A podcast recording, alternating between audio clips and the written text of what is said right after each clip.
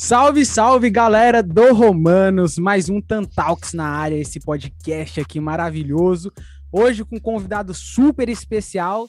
Vocês já sabem quem é aí, né? Já fizemos toda a divulgação, mas vamos esperar para apresentar ele mais tarde. E a nossa bancada fixa, estamos aqui com ele de sempre. Vitor, manda um salve aí, o fato aleatório de sua vida. Salve, rapaziada. O difícil de ser da bancada fixa é que você tem que ficar criando os fatos aleatórios o tempo todo, né, Mas o meu fato. Já falei até que eu joguei na Europa, hein? Ainda tem que contar essa história. Decidi jogo lá. É, meu fato aleatório hoje vai ser que a gente fez o bolão aí da Eurocopa e eu vou acertar, velho. A Azurra vem forte. Maluco, que jogo hoje. O cara eu vou ser o único que vai acertar o bolão da Eurocopa do Romanos. O cara apostou na Todo mundo Itália. Vai pagar churrasco. Todo mundo vai pagar o churrasco. É isso. E estamos aqui também com o Bruno, que tá aí, tá sempre com a gente aí no Romanos. Bruno, Opa. valeu por estar tá aí. Manda o um salve e seu fato aleatório aí. Salve, salve, meu fato aleatório. Minha mãe não pode saber, vou falar até meio baixo.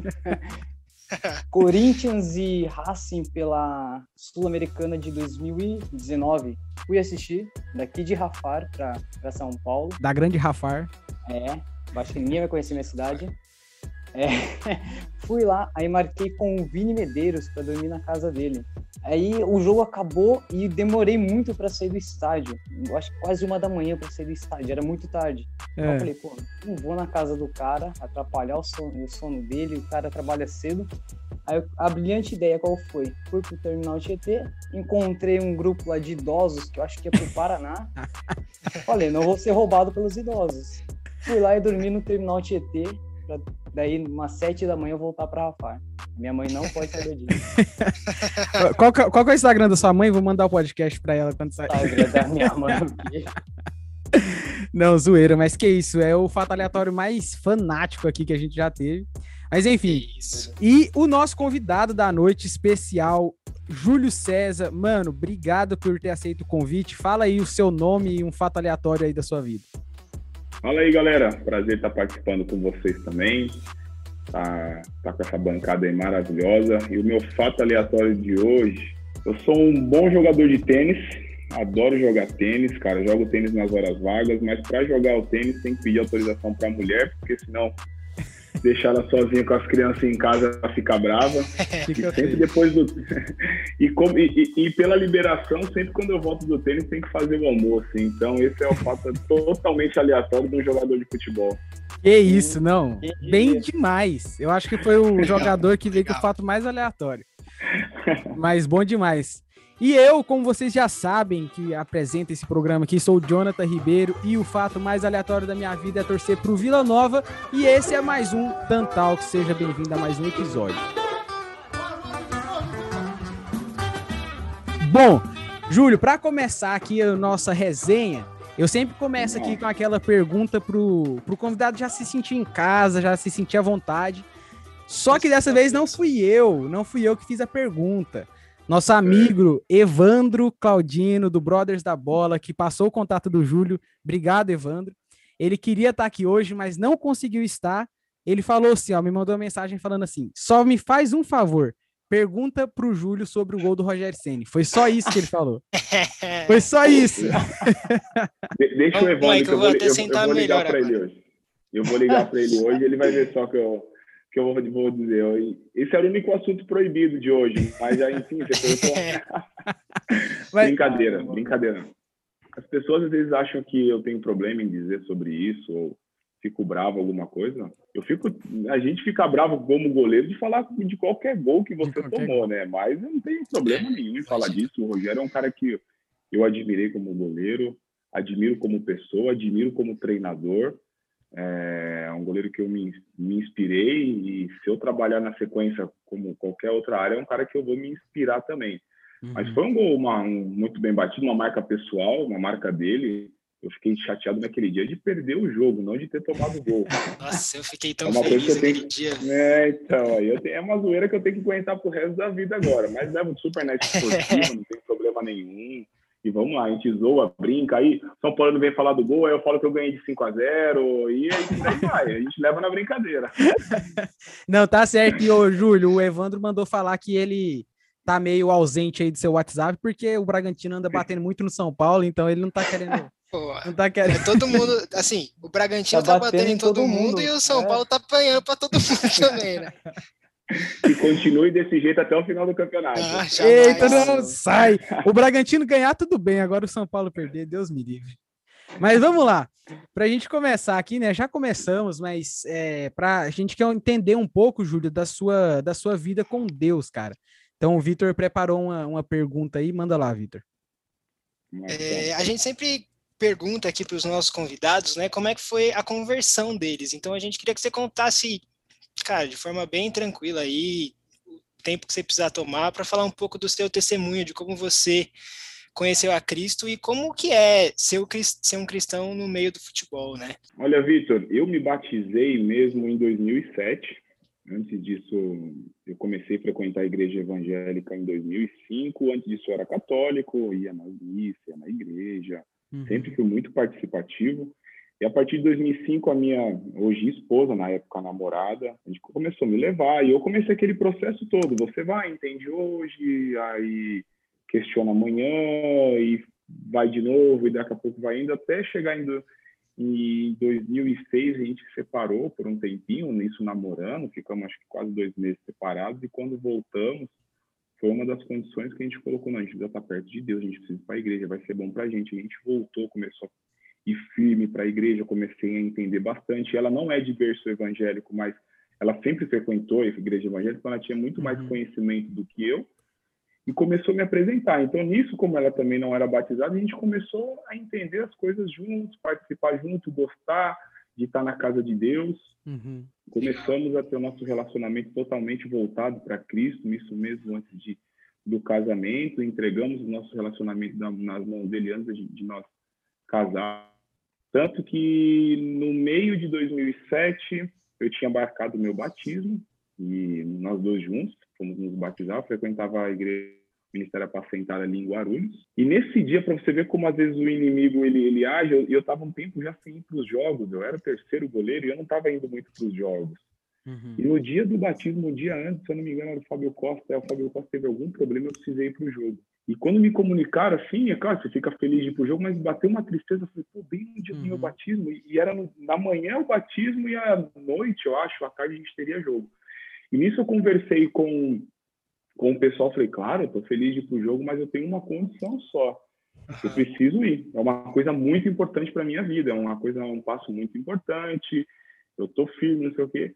Coisa que normalmente eles não aceitariam, mas que Deus tocou no coração e eles aceitaram. Não, tudo bem, só pega um segurança. Pega...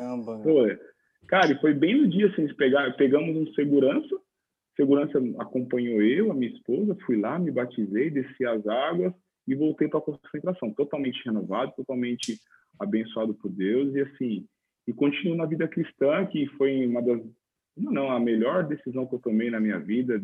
Depois disso, só coisas boas aconteceram. Deus tem provado do amor dele mim, na minha vida todos os dias e eu sou muito uhum. grato pela minha esposa ter me apresentado realmente a palavra de Deus, de eu ser praticante hoje em dia, da gente ter o nosso casamento totalmente firmado nas mãos de Deus e é só gratidão mesmo por tudo que Deus tem feito. Amém, legal, legal demais. Bom, Isso daí, né? A gente, a gente entrevistou também o.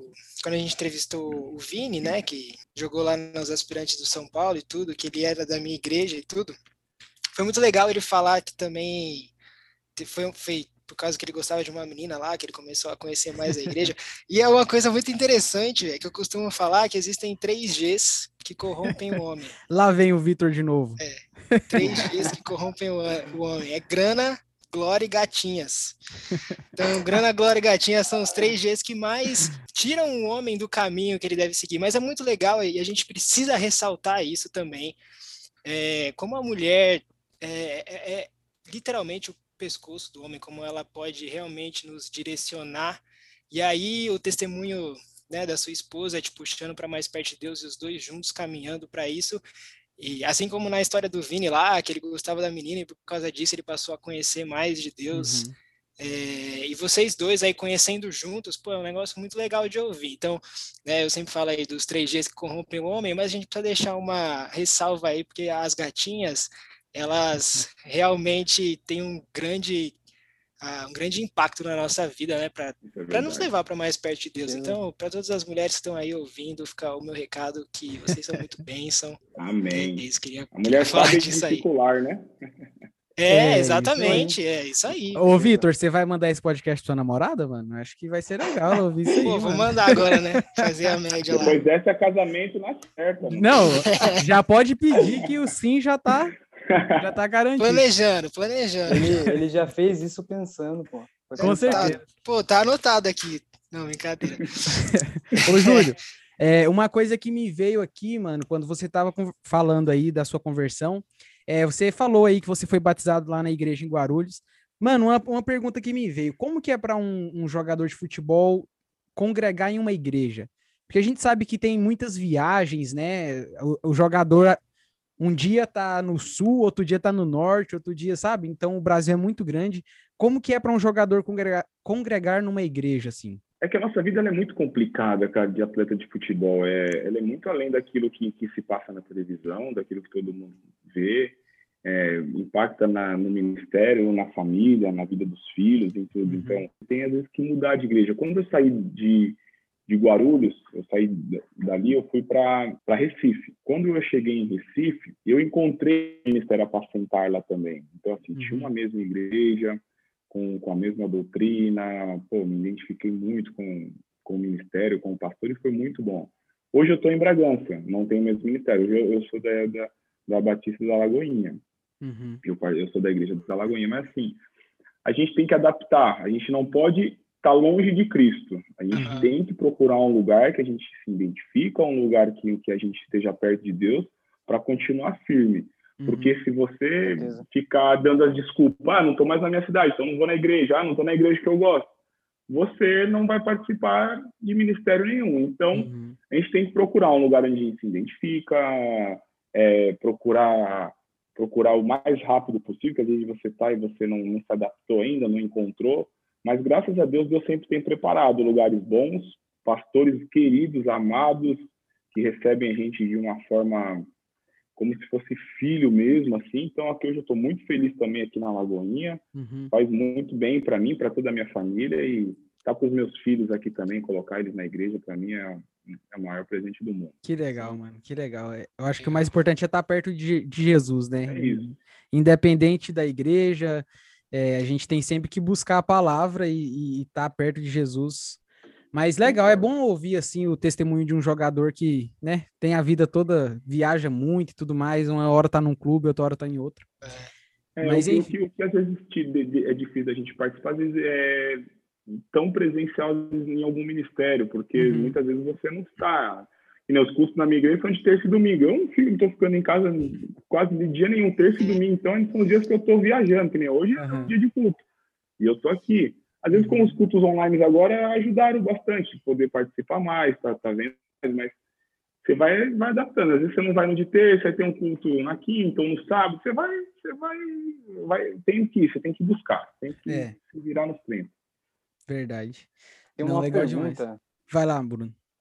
É, se, se você já sofreu tipo alguma pressão de vestiário, até mesmo de, de torcedor, porque a gente vê que torcedores geralmente não gostam muito quando o jogador é cristão, porque ele é todo certinho, alguma coisa assim. Se você já chegou a sofrer alguma pressão, tanto de vestiário Olha, quanto de torcedores? É, assim, Bruno, é, essa é uma pergunta boa, porque no, o meio do futebol, ele é um meio preconceituoso em muitas coisas, né, em muitas áreas, meu. Assim, e, é, e não é diferente com, com a nossa fé também.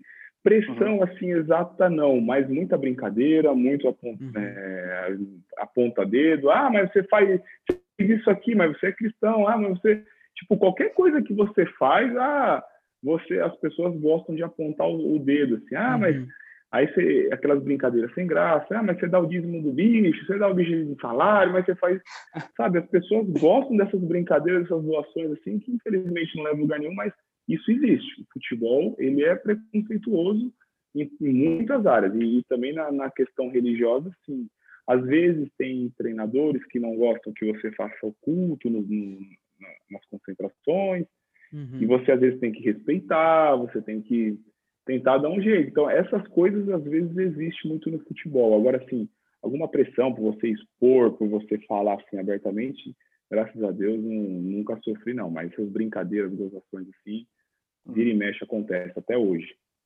Infelizmente, cara, e assim, é, é triste ver isso, porque teve até um, um caso recente onde o, o Leandro Castan foi muito foi. criticado, né, por, um, por, ele, por ele postar um texto bíblico falando sobre a questão do arco-íris, bem na semana da, do orgulho LGBT e tudo mais. Então, assim, infelizmente tem essa perseguição, mas a gente também sabe, né, cara, que a gente é chamado para ser fiel à palavra de Deus. Mas enfim, é, infelizmente existe, é, mas a gente também ora, né, para que Deus melhore isso, para que os, os jogadores também sejam um exemplo, né, para os torcedores e para os outros que estão ali dentro do vestiário e tudo mais. Mas existe o lado, uh, não sei, não sei se positivo é a palavra certa, né, mas como o Júlio mesmo disse, existem alguns treinadores que não gostam que você faça o culto ali na concentração, mas só de existir uhum. a possibilidade de você fazer o culto na concentração é. já é uma coisa legal demais, já é uma benção. É. E assim, é, eu acho que o fato de. É, eu não sei como é que seria em outros países assim essa questão, mas aqui no Brasil a gente, o que a gente tem conversado aqui, isso é uma coisa que acontece bastante nos clubes, né? Uhum. É, você, já, já teve alguma experiência, Júlio, de parceiro seu de clube que acabou se convertendo por causa desse, dessa comunhão que existe dentro do clube? Ah, acontece. Eu tenho um exemplo assim de um, de um, amigo que a partir do eu, falar a verdade, eu comecei para a igreja e eu participei muitas vezes desses cultos. Uhum. Na época, quem fazia no Corinthians era o Betão e o Marinho também, os zagueiros, os dois eles faziam e eu participava e muitas vezes eu corria, porque eu não, eu não tinha entendimento, às vezes eu não queria ir, queria estar na concentração fazendo outra coisa, uhum. mas eles iam lá, pô, vamos convidar, viu, ia, e a partir disso a semente foi, começou a ser plantada. Uhum. E quando eu estava no Corinthians, sempre fiz também, sempre participei, sempre tomei a frente muitas vezes, o Lulinha ia bastante na época, ele não era convertido, e pouco tempo depois começou a entender a palavra de Deus. Então, Legal. tem muito disso. E as pessoas te procuram, entendeu, Vitor? Bruno, Jonathan, as pessoas vão te procurando, porque elas sabem que você tem a marca de Cristo, uhum. quando elas querem saber alguma coisa. Já tive treinador lá no Nordeste que pedia para colocar louvor. Ele não era evangélico, mas na hora, antes do, antes do jogo lá, ele sabe que a gente tem que buscar Deus, entendeu? Ele fala, ó, põe um louvor aí, entendeu? Mas teve muito isso, cara. Então, então tem de tudo. Legal. Futebol tem de tudo. Antes da bom. final da Copa do Nordeste, é claro que o cara vai querer, né? É, Deus então, ajuda a gente. o cara quer ganhar, ele dá um jeito. Bom, Júlio, você comentou aí um pouco agora da época de Corinthians e o Bruno, que é o nosso representante corintiano aqui. Eu falei para ele, Bruno, vamos participar do podcast com o Júlio, mas seja clubista mesmo. Leva umas perguntas Show. clubistas pro, pro, pro Júlio. Então já solta uma aí, Bruno. O que, que você sempre Manda quis aí, saber sobre o Coringão? Cara, ele pegou, como eu tinha falado, ele pegou uma época ali, o Ronaldo, Roberto Carlos, pegou Adriano. Queria saber quem foi os três caras mais resenhas de, de vestiário, se são esses, se são outros. Olha, nossa, resenha de vestiário tem muito, hein, Brunão? Cara, esses três, assim, cada um do seu jeito, foram pessoas que me ajudaram bastante. O Adriano, ele era, ele era o cara um pouco mais reservado.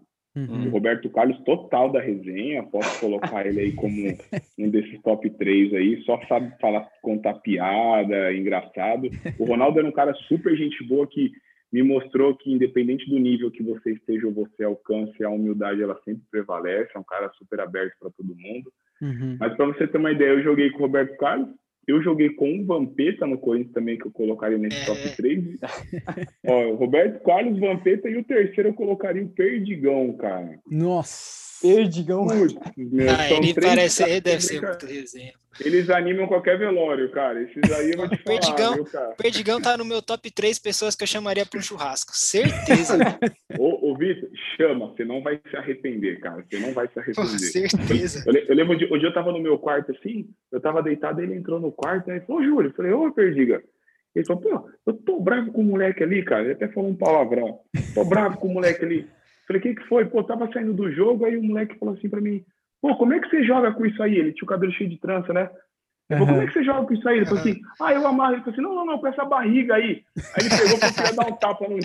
Ele falou, quase que eu matei esse moleque. Porque ele xingou o moleque pra caramba e quase matou o moleque. Mas xingando mesmo. Eu falei, pô, esse cara, meu, a gente tinha churrasco, essas coisas, era o cara, um dos caras mais engraçados que eu conheci na bola, velho. Nossa, imagina. Ele tá no meu top 3. É ele, Denilson Nossa, o Kaká. É, porque o Kaká é que eu sou muito fã do Ah, o Kaká. Kaká é-. Quem não é também, né? Quem, Quem não, não é, é? Kaká é monstro.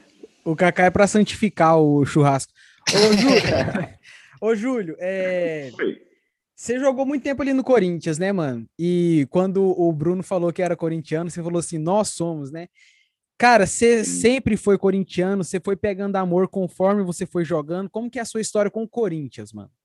Não, cara, sempre fui desde pequeno. Tinha, tinha as coisas de você, às vezes, quando criança. Minha avó era São Paulina, meu pai era Santista, minha mãe corintiana. Então, assim, no Uhum. começo, cara, gostava de todos os times, não tinha muito isso. Já, é, quando muito pequenininho, quando a minha avó, ah, eu torço São Paulo. O meu primeiro jogo que eu fui ver no estádio foi o jogo do Santos, com meu pai, que o Denner jogava ainda na, na portuguesa. Jogava muito. Eu lembro até, eu estava, eu estava no Canindé com meu pai, pra você ter uma ideia. Mas o Corinthians é amor, cara. Assim, fui gostando, foi, foi desde criança. E quando eu entrei pro clube mesmo, aí você acaba se apegando, vestindo a camisa de corpo e alma de verdade mesmo. É o clube que eu tenho carinho. É, eu respeito todas as equipes, não sou muito de. Pode ver que é difícil, não, não tem esse negócio de polêmica, porque eu respeito, sei que amor é amor, paixão Uhum. é isso, a gente tem que respeitar.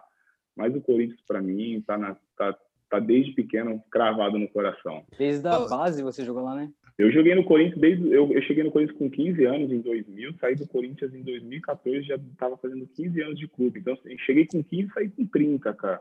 Passei a minha, a, a- as melhores fases da minha vida lá, cara. Desde, desde de muito pequeno, assim, é aquela fase de você ser adolescente, de você poder brincar na rua, essas coisas. Eu perdi por quê? Porque estava dentro do clube jogando. E, pô, meus, meus filhos nasceram, eu estava no Corinthians, eu casei, eu estava no Corinthians. E principais coisas que eu conquistei no futebol. Então, assim, é um clube que não tem como eu ter muito carinho, apreço, torço. Claro que hoje, muitas vezes, nós somos adversários, isso não impede nada. Eu sempre brinco os 90 minutos, eu sou totalmente, eu sou, sou, sou adversário. Depois disso, eu volto, torço e volto a ser corintiano de novo. É, mano, eu tava até comentando com, com o Vitor, domingo, foi, foi domingo, né, que a gente tava conversando, eu falei assim, mano, bom jogo. Aí eu falei assim, cara, eu falei bom jogo pro Júlio César contra o São Paulo, mano. O que que, eu, É, que, que, eu, que que eu fiz? Mas, mano, é, deu sorte, hein? deu sorte, você viu, né? Velho. Deu sorte, deu sorte. Não tá tão difícil ganhar de São Paulo hoje em dia, não. É, mas, mano, eu tava. A pergunta que eu ia fazer, até esqueci agora. É, a pergunta que eu ia fazer, eu já, eu já vi alguns jogos do Corinthians. A torcida é diferente mesmo, mano. Das torcidas que você passou, é, foi a mais doida mesmo que você pegou pela frente Torcida do assim? Santinha? Olha, a do Santa Cruz é fanática também, a do Náutico também. O Nordeste tem muitos torcedores fanáticos, tudo, mas a do Corinthians, de verdade, sem clubismo, sem, sem nada assim, ela é diferente de todas. É, um, é uma torcida que, é, não sei de onde que eles tiram, quando você toma o gol, eles gritam mais. Quando Uhum. você está perdido, eles te incentivam. Eles têm 90 minutos, independente do resultado, eles apoiam, depois daquilo lá eles vão te cobrar. Então, eu já Uhum. passei por muitas coisas no Corinthians boas, já passei por muitas coisas ruins também. Tive de tudo lá dentro, de invasão de torcida, de ter que me esconder em banheiro, de Nossa. ficar trancado em quarto, e enfim, enfim, já ter que ir em reunião com o torcedor em quarto de hotel, assim, chega 15 torcedores, eles escolhem os jogadores, você vai, no CT, então assim, eu falo para os outros que o Corinthians é 880, ou é muito bom ou é muito ruim, o jogador não tem o meio termo, não. Uma torcida do mesmo jeito que ela apoia, ela cobra, mas até conversando com os amigos, sempre assim, muito amigo corintiano, eu, eu, eu, eu tenho certeza que se, se não fosse a pandemia e tivesse torcida no estádio, eu tenho certeza que o Corinthians estaria muito mais forte, assim, muito diferente os jogos na arena do que agora, que faz muita falta. Com certeza. E o Bruno tava comentando aí mais cedo, Bruno, que você virou fã do Júlio num jogo específico. Fala pra gente aí, pergunta pra ele sobre esse jogo. Cara, contra o Botafogo, aquele 2011. Famoso jogo que você quebra o dedo, continua jogando. O Corinthians, se eu não me engano, não, não podia mais substituir, ou podia. Substituir. Não. É, Podia. foi esse dedinho aqui, ele é meio torto ainda, né? Pô, eu também, velho. Ah, é. É goleiro de também, dedo. então. É, então você é goleiro também. Nada, o meu foi, foi no vôlei. Nunca mais Ah, joguei vôlei depois disso, graças a Deus. também. Só futebol agora. Como, tipo, como que foi pra você? Porque goleiro, querendo ou não, usa a mão. Ah, se fosse É. um jogador de linha e tal, que usa o pé e tal, mas você usa a mão, quebra o dedo e continua jogando. Como foi para você? Olha, Bruno, foi, foi um jogo, esse foi, foi 2011 contra o Botafogo, a gente estava ganhando de 1 a 0 a gente estava indo uma sequência boa, se não me engano, a gente fez nove vitórias um empate nas 10 rodadas, a gente estava 1 a 0 aconteceu com uns 40, eu acho, do segundo tempo, não lembro exatamente o, o, o tempo, mas aí a bola bate, e quando ela bate na minha mão assim, ela bate só nesse dedo e leva o dedo todo para lá. E quando eu, eu, eu, fiz a defesa, a bola ficou comigo, eu senti que a mão estava meio Tava, tava diferente. Aí eu já chutei a bola para fora e eu tiro a luva. Quando eu tiro a luva, o dedo ele tava desse tamanho, tava pequenininho e com o osso para fora. Nossa. Então quando eu olhei o osso assim, cara, me deu um desespero, porque pô, você viu uma fratura, não, sei, aí eu na hora achava que era uma fratura exposta e a dor era muito forte. Aí o médico veio, ele coloca no lugar, ele continua aberto, ele passa o negócio e eu falei assim, Aí o cara falou assim, ah, mas tem que substituir. Eu falei, falta quanto tempo? Aí eles falaram, falta sete, sei lá. Eu falei, não, não, vou sair não, dá para jogar. Eles, não, falei, não, não, dá para jogar, dá para jogar. Aí eu coloquei, nisso ainda tive uma, uma saída de gol, que era uma bola que normalmente iria segurar, mas aí eu tirei a mão esquerda e soquei com a direita. Então, assim, deu para improvisar, deu para improvisar e continuar, porque a, a, vitória era importante, eu sabia que depois do dedo a gente consertava. E, e, e, é isso que encanta a torcida do Corinthians, né? Até hoje a cena que é, quando ele é. arranca a luva, eu, eu, não sei, eu não sei, eu, eu, brinco até com os amigos meus, assim, é claro que doía bastante, mas é, o que mais me impressionou foi ver o osso para fora, entendeu? Então isso impressiona. Aí eu começo a chamar todo mundo, porque até então eu, graças a Deus, na minha vida, eu nunca tive lesão séria, cara. Nunca parei por, uhum. ah, tive estiramento, tive isso, tive aquilo, precisei operar. Nunca tive. Tô com 36 anos e nunca tive. Então aquela ali foi a, a pior lesão, assim, da minha carreira até hoje. Então eu tiro a luva, você vê o dedo para fora e fala, pô, e, e, realmente passa um filme mesmo na cabeça. Fala, pô, agora eu vou ficar fora, vou ter que operar, e vou ficar no sei quanto é. tempo. Então, então é esse desespero que bate, entendeu? Não, nem tanto pela dor. E era, foi campanha ainda de Campeonato Brasileiro 2011, né? Foi, foi, foi nas primeiras rodadas do Brasileirão 2011. E foi bom que logo depois eu fiz esse, eu, eu saí numa bola, soquei, eu não lembro na sequência depois, mas aí o Paulinho faz 2 a 0 e aí dá a vitória pra gente, ele atravessa o campo, vai lá me abraçar, pô, é um jogo inesquecível. Tive que dormir no hospital depois no outro dia, que eu fui lá para o centro cirúrgico para limpar, tudo, mas valeu a pena. Ô, Júlio, tem alguma resenha aí do, do Mundial, da Libertadores, que você pode contar pra gente aí? Que a gente já ouviu, a, a gente já teve o Cicinho aqui, né, cara, e ele contou tanta resenha do, do Mundial de 2005 de São Paulo. Teve alguma, alguma resenha lá no quando vocês foram pro Mundial? Cara, resenha assim, que não é coisa muito engraçada, mas é uma coisa que às vezes nem, nem todo mundo sabe. A gente ficou em Dubai dois dias. Uhum. A gente foi, né? Paramos em Dubai, treinamos lá. E quando nós fomos pro Japão, cara, a gente estava a gente tava naqueles aviões, aviões grandes, sabe? Que tem dois andares. A gente estava uhum. no andar de cima, porque acho que era executivo, primeira classe. Que era a primeira vez que estava viajando. Cara, tinha meia hora de voo deu um barulho tão grande assim, tipo, na porta, assim, eu tava assim, eu olhei, cara, e tipo, como se estivesse entrando vento, mas um barulho de vento tipo entrando vento mesmo. As aeromoças começaram a correr, começaram a jogar um monte de lençol embaixo da, da porta, né, cobertor, travesseiro, começaram a colocar as coisas assim. Eu falei, meu Deus do céu, morreu, morreu, morreu. Eu morro de medo de, eu morro de medo de avião, cara, morro de medo de avião. E era um voo de nove horas, isso tinha meia hora de voo. Nossa. E elas começaram, eu perguntei, perguntei o que estava acontecendo. Não, não, calma, calma, calma, calma. Nisso, sai todas as comissárias, assim, todo mundo trabalhava no avião, saíram lá pro fundo do avião, todo mundo sentou e pôs o cinto. Falei, é agora, né? Agora já foi. Eu falei, é agora. E na minha frente estava o Danilo Meia. O Danilo nem se mexia, cara. Nem se mexia. Eu tava desesperado, mano. Ele nem se mexia. Aí eu não sei se era pressão, alguma coisa, o barulho parou. Mas era uma série, eu falei assim, pô, vamos voltar, né, cara? Deu alguma coisa no avião. Voltamos nada, cara. Vou, continuamos mais oito horas e meia até o Japão. Falei, meu Deus, se não, se não morri nessa daqui, eu não morro mais nenhuma, não. Aí, ó. Ninguém Morro sabe. de medo de avião, cara. Cara, e, e, essa é uma pergunta que eu tenho, porque eu também tenho medo de avião demais. E assim, eu moro nos Estados é, Unidos, mas direto tô no Brasil, né? Eu, eu fico com medo de pegar um voo aqui dos Estados Unidos Brasil. Mano, como que é pro cara que tem que viajar sempre, mano? Cara, a gente viaja toda semana. Toda semana. Assim, você vai você vai acostumando. Uhum. Mas eu uhum. sou aquele cara que gosta de sentar na janela, aí se dá qualquer balançadinha assim, eu abro a janela e olho. Não sei porquê, mas não vai mudar em nada, mas eu olho. se eu tô cochilando... Pode sentar na turbina, porta, então. Então, cara, é isso aí, eu tenho que me posicionar bem. É. Mas assim, se eu tô... Se eu, se, eu, se, eu, se, eu, se eu tô cochilando, se eu tô dormindo balança, eu também não durmo mais, assim, mas enfim, você você acaba acostumando, não tem jeito, a nossa vida é essa, cara. A gente, essa semana a gente vai vai para Curitiba, então mais um outro voo, e na semana que vem a gente vai para Equador, cara, são mais seis horas de voo, então você vai, vai acostumando. Não é, eu viajo jeito. todo mês também, né? Também, minha namorada lá de também, Brasília. É, minha namorada lá de Brasília, aí quase todo mês estou é. no avião aí também. Mas aí eu a minha, minha tática é, quando o voo é longo, eu sento no corredor, porque se precisar ir no banheiro é mais fácil. Faz sentido. É, quando é o voo é curto, aí eu sento na janela, mas não na turbina. A turbina. eu nem sei onde é melhor ou pior, melhor ou pior, viu? Eu sinto e vou orando o voo inteiro. nem abre a janela, né? Nem, só, só se balança. Cara, você pegou desde o rebaixamento ali, um pouco antes do rebaixamento, até quando a melhor fase do Corinthians, Libertadores e Mundial. Mundial. Quando você vê entrevistas e tal, o, o pessoal fala muito que o rebaixamento foi um, uma motivação para o que viria depois. Você realmente acha que o rebaixamento foi uma motivação para o time para o que viria depois? Olha, é, é, foi um golpe muito duro. Eu, eu, como fui criado no Corinthians, eu achava que isso não queria acontecer, era impossível uhum. de acontecer um clube do tamanho do Corinthians ser rebaixado.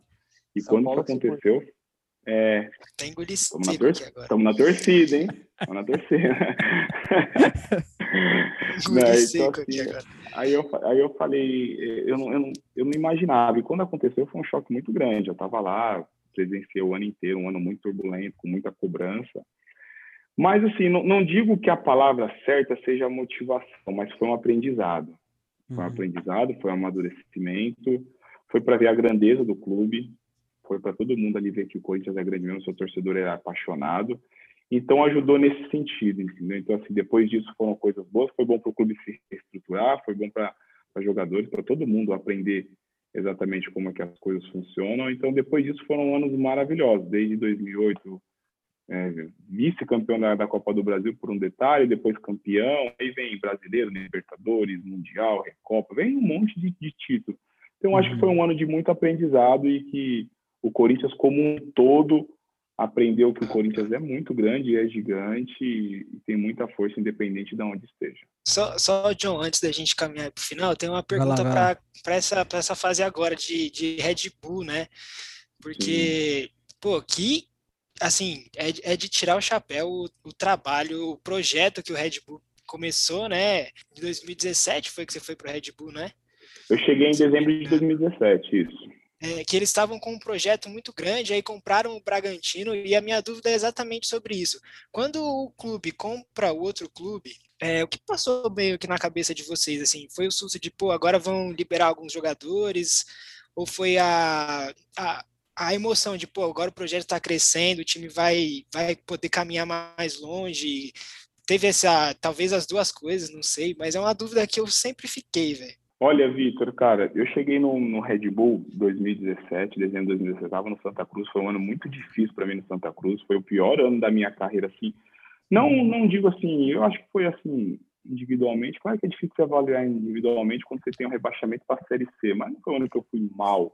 Mas com, como resultado foi um ano péssimo, e eu estava muito desmotivado, estava triste, estava chateado, passou na cabeça até em parar de jogar futebol, mas você vê como Deus é bom Aí uhum. pintou a oportunidade de vir para o Red Bull Brasil jogar o Campeonato Paulista. Falei, pô, vamos, vou agora para lá. Então, assim, era fazer um Paulistão bom para arrumar alguma coisa depois do meio do ano. Fiz, comecei o Paulistão super bem, o time estava bem, fizemos um bom Paulista, não classificamos por detalhes. Aí, na época, é o treinador Ricardo Catalá, me convidou para ficar.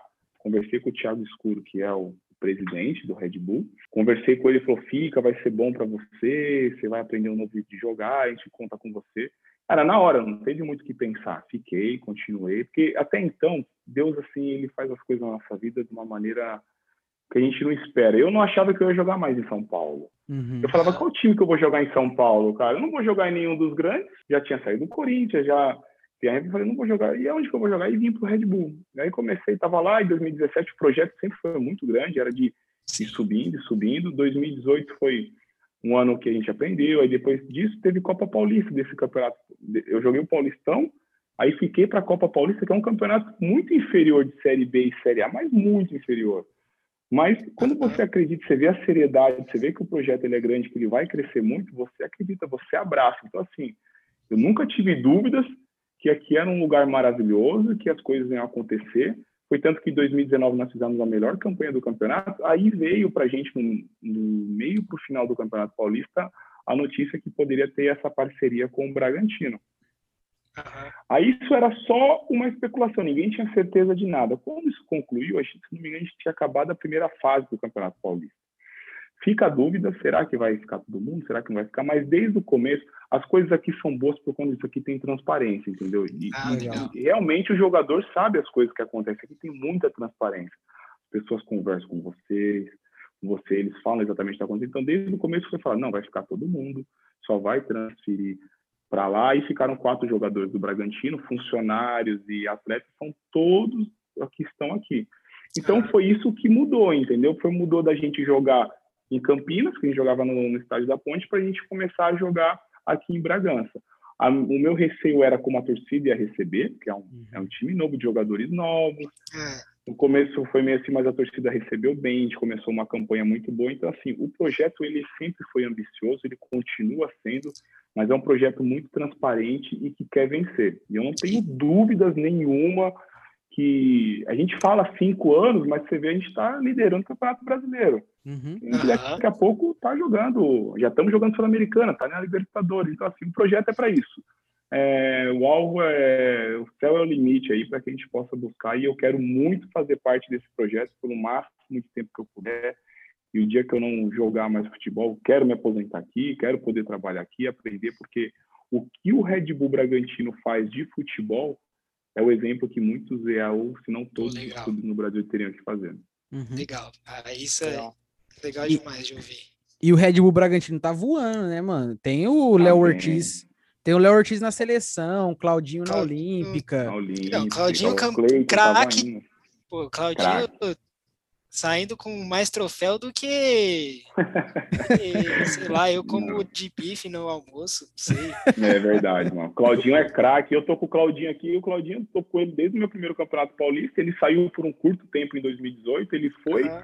Ele saiu acho que uns dois, três meses, foi e voltou logo depois. Então, eu tô com o Claudinho já há quase quatro anos jogando junto. O cara é sensacional e ver a evolução dele, ver tudo que ele conquistou eu tenho certeza que isso não é nada ainda por tudo que ele pode conquistar. É um talento, é talento puro. Monstro, monstro. Monstro, monstro.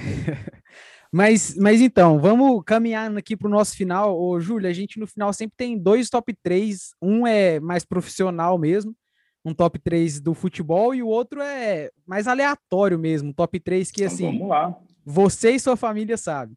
Mas eh, vamos, vamos começar com um profissa. Bruno, manda aí o Bora. top 3 profissional para ele. Os três melhores momentos, como sou corintiano, de Corinthians. De Corinthians, três melhores momentos de Corinthians. É, Corinthians e Palmeiras, semifinal do Campeonato Paulista 2011, disputa de pênaltis. Corinthians e Palmeiras, último jogo do Campeonato Brasileiro de 2011. E Corinthians e Boca, final da Libertadores, era o sonho que eu tinha de corintiano e de criança ser campeão da Libertadores e eu pude realizar. Nossa, cara, eu, eu tenho vontade de assistir uma final de Libertadores, imagina estar tá dentro do campo, nossa. É, meu. Olha, eu fui em 2010, se eu não me engano, teve a, a parada, acho que era Copa América, Copa do Mundo, eu não lembro, acho que era Copa do Mundo. É, 2010, uhum. Copa do Mundo. E eu fui para Buenos Aires passear com a minha, minha esposa, a gente não tinha filhos ainda. E nessa. E, oh, cara, você vê como é que Deus, cara, ele, ele, ele realiza os nossos sonhos. Uhum. A gente foi fazer a visita na La Bomboneira. A gente estava passeando em Buenos Aires, nós fomos até La Bomboneira e você paga para fazer o tour lá, para ver a história do Boca Juniors. Eu fui, fiz o tour. E você paga um pouco a mais para você entrar no campo. E todo uhum. mundo que a gente estava lá, o pessoal ia entrar no campo. Aí eu falei pra minha esposa, falei, não, não vou entrar no campo não, eu vou vir jogar aqui ainda. Isso 2010, cara. Falei, não, eu vou vir aqui ainda como jogador. Cara, e vim como jogador numa final de Libertadores para ser campeão. Então, assim, você vê como é que Deus realiza sonhos dos nossos corações. Demais, cara. Que isso. Nossa. Sonho. Um dia estaremos Bem, lá. Amém, é amém. é assim, eu não vejo final de Libertadores no meu time já tem bom tempo, né? Mas tudo bem. Calma, Victor, calma. calma. Vamos passar Mas por Mas que viu ganhou também, né? Mas, enfim, vamos lá, Vitor. Manda o, o, top 3 aleatório aí pro Júlio. Júlio, top 3 aleatório, que saber os três tipos de shampoo que você mais gosta. Não, brincadeira. Sabonete. Sabão e coco. Não, brincadeira. É... Pô, eu pensei agora, falei, pô, eu tenho que falar. Ah, Fala pra gente. Fala pra gente seus três desenhos favoritos de quando você era criança, adolescente, sei lá. Caramba, cara, legal isso, ah, hein, momento meu? nostálgico, momento nostálgico. Cara, pica-pau, é. com certeza. O pica-pau do não, mal ou Não, o primeiro, eu vou, eu vou, eu vou o primeiro, o primeiro, o primeiro mesmo de todos os tempos, Chaves, cara. Esse é, é o meu preferido Chaves. até hoje. Eu assisto com os meus filhos até hoje e dou risada até hoje. Eu dou muita é risada é... com Chaves também. É, o primeiro. Segundo, pica-pau do bem, do, do bem. bem. Tá. O pica-pau do bem. Terceiro, cara, eu fico com. Meu, tem vários, mas acho que Tom e Jerry. Pô, bem Tom demais. Jerry, legal também. Eu não sei quantos anos vocês têm, mas assim, tem um que eu gostava também, um que chamava O Mundo da Lua, que é, é, Leandro, Leandro Amaral, Luciano Amaral, ele, ele, é apresentador da ESPN hoje em dia, sim, cara. Sim. Acho que é Luciano, mas ele que apresentava, é um desenho que eu gostava também. Mas eu fico com esses três aí, Chaves, Pica-Pau e Tom e Jerry. Mandou bom. bem demais. Chaves, Chaves é muito bom. Não, Chaves é top. Ô, Vitor, vamos lá para as nossas considerações finais, então? Manda lá. Júlio, muito, muito bom conversar com você, é um prazer, prazer imenso mesmo. É, fiquei muito feliz de, de, conhecer mais a sua história, de conhecer mais a sua pessoa, né? Porque de futebol não tem, não tem o que falar. De futebol a gente, a gente já sabe, né? Uhum. É, infelizmente, mas felizmente por você, mas infelizmente pelo Corinthians aí ganhou muita coisa. É, a, Obrigado. O projeto também, o projeto também do, do Red Bull. Então, de futebol eu não tenho que falar sobre a sua carreira, né? Mas conhecendo mais a sua pessoa, isso é por isso que eu, que eu tô nesse projeto aqui do Romanos, porque isso é incrível. É, que bom.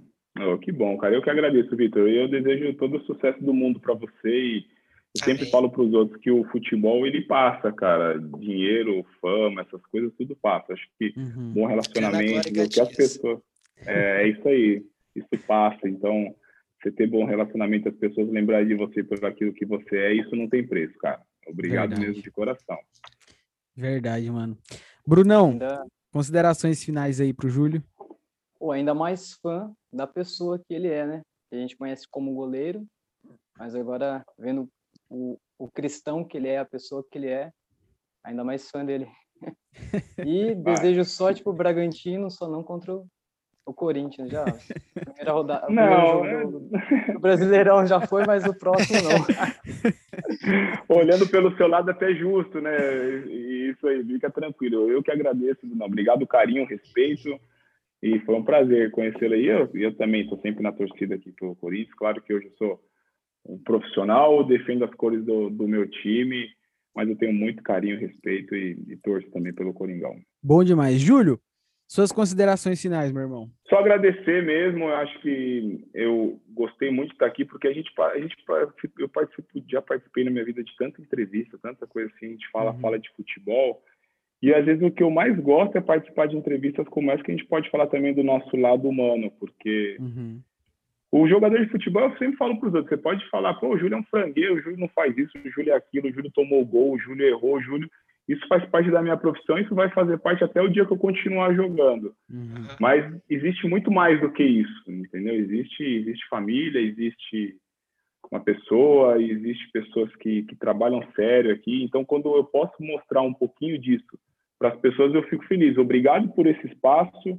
Eu espero que um pouco do meu testemunho, um pouco daquilo que eu vivo, possa é, alcançar uma vida que seja. Acho que já, uhum. já é muito mas que a gente possa alcançar vidas para Cristo e que as pessoas saibam que não existe outro caminho que leva à salvação ou outro caminho que leva a gente para lugares melhores se não for com Jesus Cristo. Então, uhum. que quem ouça, quem estiver ouvindo esse essa entrevista possa reconhecer Jesus na sua vida e pro lado dele, porque é o melhor lado da nossa vida que nós possamos estar.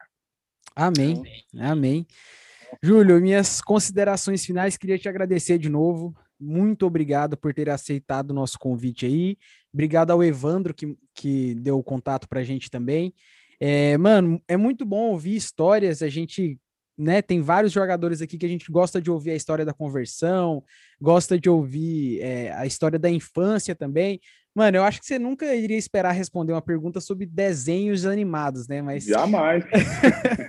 Mas é isso que a gente quer mesmo, é trazer a resenha, trazer o lado humano da pessoa também, igual você falou, né? Às vezes a gente vê os erros do jogador, mas a gente esquece de pensar na, na pessoa, na família, naquilo que a pessoa é. é. Então, obrigado de novo por ter aceitado o nosso convite, seu, seu testemunho, acho que com certeza impactou as nossas vidas, vai impactar a vida de quem estiver ouvindo aí. Brigadão, viu? Entrou na nossa seleção do Romanos agora lá, o gol agora tá o gol agora tá fechado. Brigadão, viu, Júlio? Ô, Jonathan, eu que agradeço. Obrigado pelo contato. Mandar um abraço pro Evandro também, um grande amigo, cara. Cara super do bem também, que eu tenho maior carinho. O pessoal uhum. dos Brothers na bola são, são irmãos. Eu desejo sucesso, mais uma vez, para vocês. Sucesso e vocês possam levar a palavra de Deus com, com humor, com futebol, com resenha. Porque assim que é um, o meio cristão, ele não é um meio sério, ele é um meio que Cristo está e onde Cristo está tem alegria, gente. Então, que a gente possa ter alegria, falar de Deus, falar de futebol, daquilo que a gente gosta, porque tem espaço para tudo. Parabéns e podem contar comigo. Se eu puder ajudar em qualquer coisa, nós estamos aí, tá bom, meus amigos? Obrigadão, Júlio. Depois, depois a gente marca o churrascão com o Perdigão. Aí, sim, aí, com certeza. Aí língua. Mas obrigado. Obrigado por vocês que ouviram o nosso podcast. Chegamos ao fim de mais um Tantalks aqui. Esse episódio já é passado. Daqui duas semanas tem mais. Muito obrigado. E vai Bragantino aí. Bom jogo amanhã contra o Cuiabá. Valeu, mano. Valeu, Vitor. Valeu, Brunão. Tamo junto.